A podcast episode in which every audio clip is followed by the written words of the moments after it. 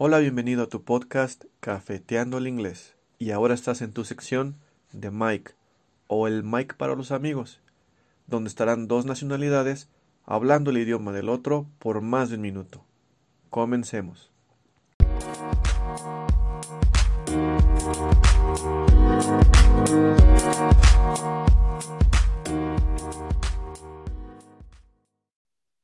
Yeah, I, I noticed she has said place, which is singular, when she was supposed to say places, which is plural. Like there are a, a few places that I want to go to. Mm-hmm, When there's more than one, it'll be plural in English. So you say places. Mm-hmm, All right. So, do you understand, Ellie?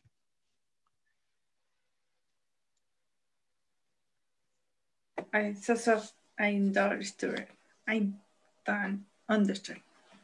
Okay. Uh, you you can explain to to her once again, AJ, in Spanish. Could you? Okay, yeah. Uh, me di cuenta que dijiste, um, oh, pa- hablamos informal o formal o no, no importa. Ujú. en, en español. Ok, um, us- uh, usaste la palabra, la forma singular en vez de uh, el plural. Dijiste place, pero um, debería estar uh, places con, con la S al fin de, de la palabra. Like- right. There, there are places that I would like to. Got to. Uh-huh. Uh-huh. So now it's clear for you, Ellie? Yes. Okay, so go ahead. You have uh, right now three minutes. Uh-huh. Continue, Ellie. Ah, Or- ok. Sí, yo. Uh-huh. Uh-huh. Any anything you can uh, you can talk about. Ah, ok. Um, uh, then- in Mexico, there are a lot of places. Is correct? Um, Places. Places. Okay, places, places um, that you can visit in different um, moment in the time. Is correct or the moment in the job? Moment in time. Uh, okay.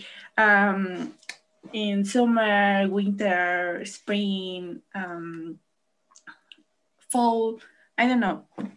Um, I have a lot of food. Can you? Uh, I don't know. Mhm. Esperase, you have a lot of what?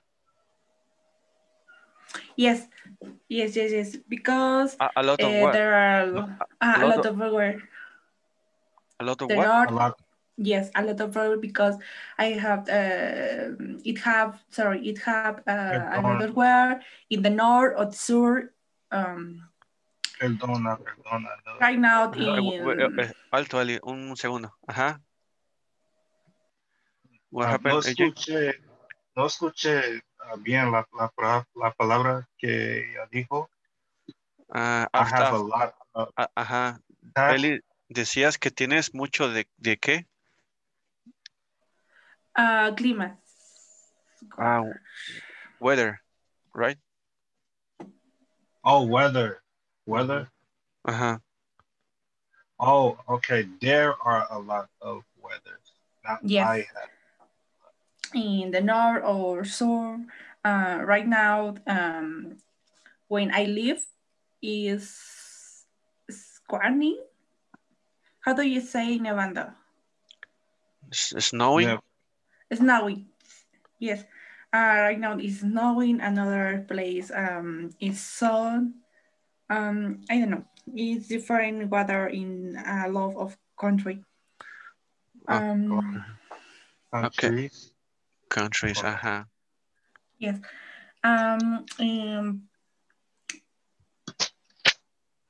maybe um, it's a country with different culture that you can know or in in music and dancing and clothes clothes is Mhm. correct Oh, clothes, clothes. um, um, because every state have um, ¿cómo how do you say propio Home. Ujú. oh s- it um, sí, no how do you say propio in English Home. Like each state has its name. Propio significa own in English. Ujú. Ah, okay. Um, every state um, has its uh, classmate on It's different. its own climate. Ajá, its own Ajá, climate. yes, climate. Ajá. it's a climate uh, with Climate. different colors, and it's a multicolor, multicolorative, Multicolor. multicolor. Um, I don't know what the más. I don't know what more like talking you. Okay, the time is over. Uh, maybe Buen AJ. Buen. Yeah. I know. I understand. I would. That could have been hard.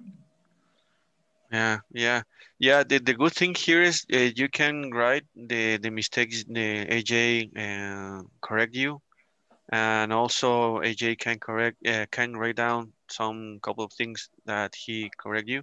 Oh yeah. Uh, ¿Cómo? ¿Cómo hago eso? Oh, en, en tu teléfono o en tu computadora. Ah, tengo mi teléfono. Ajá, si, si, si no te corta la comunicación, puedes. Y ahora, AJ, eh, es tu turno. ¿Quieres eh, hablar sobre algo que se te dificulte o quieres escoger algún tema de los que están aquí en pantalla? Okay. ah, hmm. Voy a decirles la razón por la cual que quiero aprender español. Ujú, Ah, a- al principio solo quería hablar otro idioma y el español es el segundo idioma más hablado en mi país. ujú, Pero mientras estaba aprendiéndolo, comencé a amar la cultura y la gente, la comida, la música. Entonces, ahora estoy enamorado de la cultura latina, Sudamérica, y todo eso. Me encanta la música. Escucho diferentes tipos de música, como ah, diferentes artistas, artistas como Shakira, Maluma, ah, Anuel, ah, Bad Bunny, J Balvin, hay muchas diferentes artistas. Descu- intento, intento descubrir diferentes ah, comidas eh, ah, también. Am, Ujú. comida que descubrí, ¿cómo se dice so far? Eh, hasta ahora. Hasta ahora, hasta ahora. Comida que descubrí hasta ahora am, es ah, en la República Dominicana hay mangú, ah, plátanos, Oh, mango.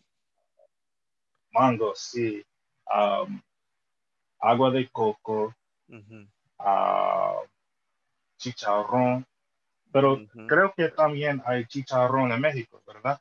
Sí, ¿tú qué opinas del chicharrón, Eli? Eso es muy rico. Bueno, el chicharrón de, depende de cuál, porque hay, hay varios que es el de puerco o es con harina o chicharrón prensado. Entonces, eh, a diferenciar qué tipo de chicharrón es el que, el que tú deseas probar o consumir. Sí, si a un mexicano le dices, ¿qué tal si vamos a, comer unos taquitos de chicharrón? Uh, lo vas a tener feliz. Perfecto. ¿Qué te pareció?